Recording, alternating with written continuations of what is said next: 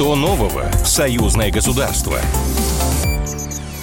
Добрый день, в эфире программа «Что нового? Союзное государство». С вами Мария Баченина. О главных событиях недели России и Беларуси поговорим с нашими экспертами. Но сначала о главных событиях недели одной строкой. Президент Беларуси Александр Лукашенко заявил, что в Беларуси не будет никакой мобилизации. Об этом передает Белта. Секретари Совбезов России и Беларуси провели встречу в Москве, и правительственная делегация Беларуси во главе с премьер-министром Романом Головченко посетила Уфу и Казань. Но теперь к главным темам. Главы МИД Беларуси и России Владимир Макей и Сергей Лавров встретились в Нью-Йорке на полях Генассамблеи ООН. В МИД рассказали, что стороны обменялись оценками в отношении текущего положения дел в мире. С нами на связи доктор политических наук, доцент кафедры политической теории МГИМО Кирилл Коктыш. Кирилл Евгеньевич, здравствуйте. Здравствуйте. В этом заседании поднималась и Россия, и Беларусь тема Украины. Кто нас поддерживает и что было основными тезисами выступления Макея и Лаврова, конечно же? Не, ну понятно, что, во-первых, здесь Сергей Викторовича, он акцентировал внимание на том, что Россия пыталась э, достаточно долго найти мирные конструктивные решения. И, в общем-то, Украина, если бы она была субъектом, она могла бы его найти но, в общем-то, и Британия, и Соединенные Штаты сделали все, чтобы это сорвать.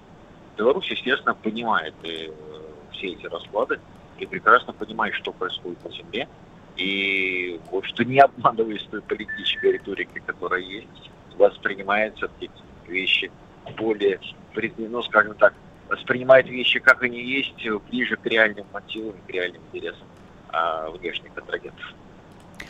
А что такое гибридная война Запада, о которой говорил э, министр иностранных дел Беларуси Макей? Ну, это война, которая не объявляется, но которая по, по сути ведется.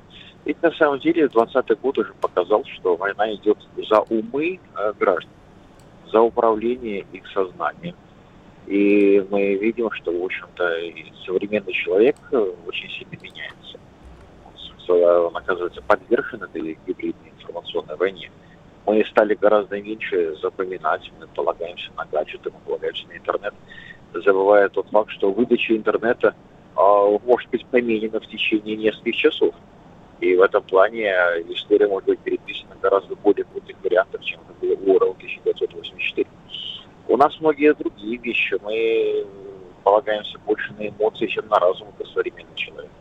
А, это культивируется, это воспитывается, и это является как раз теми точками уязвимости, которые можно, скажем так, использовать, и которые активно стремятся использовать и социальные сети, и более серьезные внешние стратегии.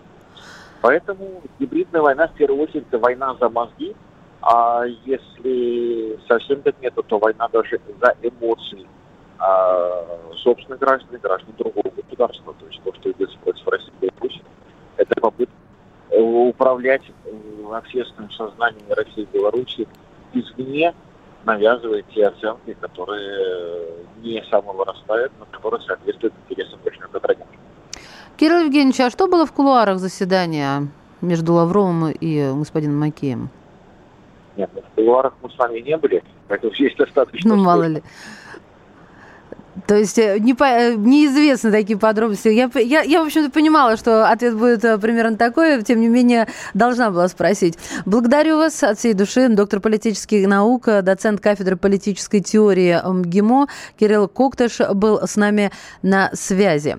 А у нас сейчас в эфир выходит депутат Минского городского совета депутатов Олег Чесалов. Олег Юрьевич, здравствуйте. Здравствуйте. Хотелось бы обсудить следующую тему. Президент Беларуси во Дворце независимости провел рабочую встречу с государственным секретарем Совета Безопасности Александром Вольфовичем. И вот э, что вам известно о планах Польши и Украины и стран НАТО? Какие сценарии могут быть использованы и могут ли э, вот эту беглую оппозицию раскачать? Э, ну, знаете, давайте начнем с того, что Беларусь на протяжении своей истории всегда являлась донором стабильности. Э, и это принцип прописанный в нашей Конституции. Мы не угрожаем ни одному государству, с нашей территории угрозы не идет. А, Вместе с тем мы укрепляем наши границы и делаем это совместно с Российской Федерацией. Э, и, понимаете, если бы мы были бы слабыми, нас бы уже давно подмяли. А так, э, то, что какие-то ходят слухи, что Польша, там, либо Украина, либо какие-то другие страны НАТО могут напасть на Беларусь, я думаю, что вряд ли кто-то это сделает, и вряд ли они пойдут на такой риск, понимая, что ну, риск для них очень высок и велик. А, господин Лукашенко сказал, что мобилизации не будет, но есть определенное усилие. Что конкретно делает республика для обеспечения безопасности? Окей, как я уже сказал, мы укрепляем наши границы, а, укрепляем воинские подразделения, а, в том числе совместно с Российской Федерацией в рамках УДКБ, в рамках союзного государства, укрепляем э, техникой – Э, если потребуется, э, если ситуация потребует, то, в принципе, можем даже укрепить и ядерным оружием. Такая договоренность между главами наших государств есть. А что касается, значит, оппозиции, которую раскачивают на территории э, Польши, там, либо Литвы, либо где-то еще, ну, я не представляю возможным, как они вообще могут сюда э, заехать. На чем? На танке, на бронетранспортере, либо так. Как они пересекут границу нашу? А вообще откуда слухи? Которая укреплена угу. полностью сейчас. Откуда взялись слухи про мобилизацию в Беларуси? А, вы знаете, я уверен, что это часть, э, информационная часть той гибридной войны, которая ведется против нас уже достаточно давно. И это э, эти слухи, они просто делаются для того, чтобы раскачать общество, внести какую-то, возможно, панику в некоторых слоях общества, возможно, какое-то недоверие, э, вызвать эмоции. Это просто часть гибрида войны, которая, в принципе, ведется достаточно серьезно, грамотно. На это выделяются огромные средства, деньги, работают психологи и так далее. То есть подход к этому серьезен. Ну, это просто вот такая вот игра информационная. Поняла вас. Спасибо, Олег Юрьевич. А, депутат Минского городского совета депутатов Олег Чесалов был с нами в эфире. Я напомню, президент Беларуси в Дворце независимости провел рабочую встречу с государственным секретарем Совета безопасности Александром Вольфовичем. В центре внимания была обновленная концепция национальной безопасности. Необходимость изменений объясняется нарастанием геополитической нестабильности и новшествами, закрепленными в Конституции по итогам республиканского референдума в феврале этого года. Что касается поддержки поддержки России Александр Лукашенко еще раз подчеркнул, цитирую, «Через Беларусь никакого удара в спину, сбоку, с флангов по российским войскам быть не должно и не будет. В этом наше обязательство перед союзниками». Президент заявил, что в Украине уже создаются некие не то полки, не то батальоны для свержения не только власти, но для того, чтобы перевернуть, нужно оторвать Беларусь и присоединить к блоку НАТО. Но, по его словам, таким планом, конечно, сбыться не суждено. По словам белорусского лидера, необходимо видеть и упреждать попытки действовать в этом направлении, а также сохранять бдительность. Президент Беларуси отметил, что страна находится в котле, и враги спокойно ей жить, конечно, не дадут. Я процитирую. Они все время будут крутить, мутить и подкидывать нам эти вопросы. А потом в нужный момент опять пойдут громить, бомбить, издеваться над людьми, заключил президент Беларуси Александр Лукашенко.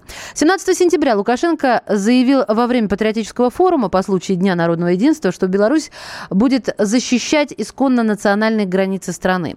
По его словам, на территории ряда государств формируются силовые подразделения для свержения власти в Беларуси. А также он добавил, что США толкают Европу в военное противостояние с Россией на территории Украины, не скрывая свои планы. 1 сентября Лукашенко говорил о том, что США, пытаясь удержать контроль из-за мирового полицейского, превращаются в мирового террориста. И в тот же день он призвал Европу объединиться с Россией и стать вместе с ней самым мощным и влиятельным центром на планете. Далее у нас анонс телеканала «Белрос» с Александром Ананьевым. Привет, друзья! Как всегда, нужно рассказать о паре фильмов «Белрос», и как всегда трудно выбрать лучшее. Поэтому я выберу особенное, особенно лично для меня. Две роскошные классические французские комедии, и обе просто шедевральные. Во-первых, «Жандарм» и «Жандарметки». Финальная история из серии о похождениях бравых жандармов из французского курортного городка Сан-Тропе. 1982 год. «Жандарм и жандарметки» стал не только последним фильмом серии, но также ознаменовал конец карьеры и конец жизни замечательного комика Луи де Фюнеса и выдающегося режиссера Жана Жиро, фильм стал и его последней работой. Этот фильм «Белрос» покажет 1 октября в 21.00. А буквально на следующий же день, 2 октября, тоже в 9 вечера, посмотрите на «Белросе» тех самых «беглецов». Невероятную, немыслимую, непостижимую комедию. Если бы меня спросили, о чем фильм, я бы, наверное, ответил, что он о ненужных людях. Да-да, то самое литературное определение «ненужные люди», о людях, которых общество просто выкинуло, об отверженных. Таковы главные герои этого фильма — Люка, Пиньон и маленькая Жанна. Конечно, в какой-то мере это жесткая социальная критика, а в какой-то мере комедия положений. В общем, стоит пересмотреть в двадцатый раз. Я вот обязательно пересмотрю. Александр Ананьев, не прощаюсь. Что нового в союзное государство? Программа произведена по заказу телерадиовещательной организации Союзного государства.